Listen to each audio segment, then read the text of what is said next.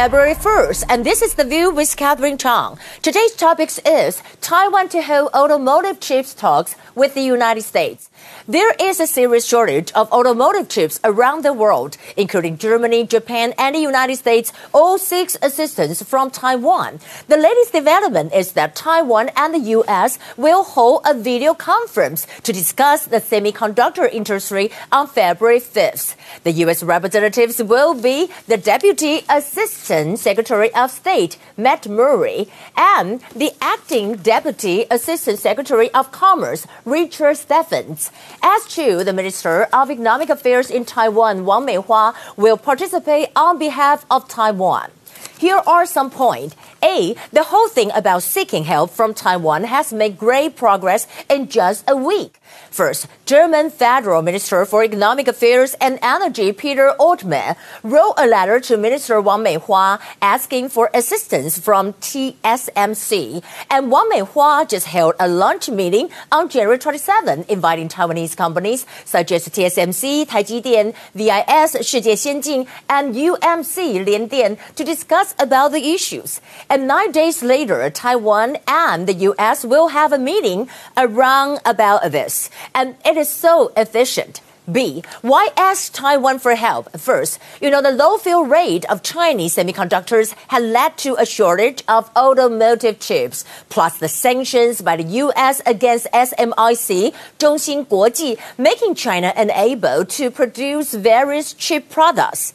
And second, the semiconductor supply chain in South Korea is not integrated. It is far behind Taiwan. In 2020, Taiwan helped countries around the world by donating masks. That is what we call Taiwan Can Help. In 2021, Taiwan is going to provide assistance with a semiconductor supply. And that is what I call Taiwan Can Help 2.0. As President Tsai said, Taiwan is helping. The importance and contribution of Taiwan is impossible to be wiped out by China's suppression. Here are the top stories. Today we have one confirmed case. It is an imported case coming from Japan. First, I want to mention Taiwan US to hold online meeting on automotive chips. And we can talk about that. Taiwan Ministry of Economic Affairs is scheduled to hold a virtual meeting on February 5th to discuss the issues of automotive chips and other supply chain related matters with officials and business leaders from the United States.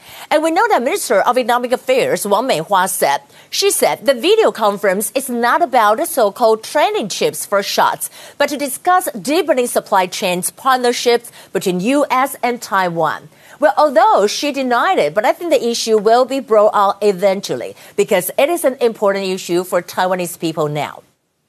Another important thing that happened was the EU plan to control exports of vaccines. Well, actually, WHO criticized the EU's announcement of export controls on vaccines produced within the bloc and warned against vaccine nationalism, 疫苗民族主义.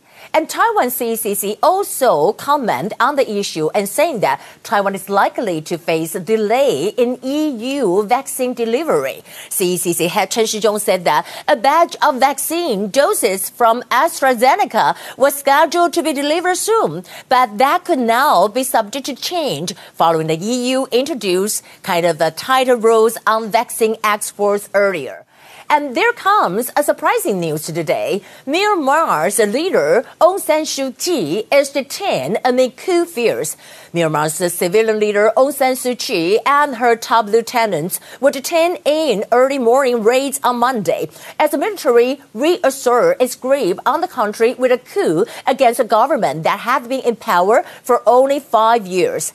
And the U.S. and Australia comment on the issue too. White House Press Secretary Jen Psaki said that the United States opposes any attempt to alter the outcome of recent elections of the impede Myanmar's democratic transition and will take action against those responsible if these steps were not reversed. Australian government also criticized the detention, saying that we are deeply concerned at the reports. And we're talking about the Myanmar military is once again seeking to seize control of Myanmar and call for the immediate release of the unlawfully detained leaders.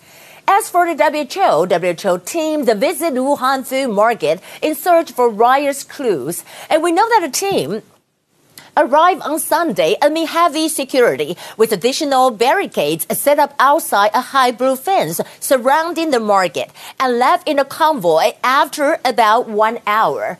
Lastly, let's talk about Taiwan Poland signed criminal justice cooperation agreement. Uh, we know that in January 2021, Polish President Andrzej Duda has finally approved the Taiwan Poland criminal justice cooperation agreement that jointly signed by Taiwanese and Polish representatives in June 2019.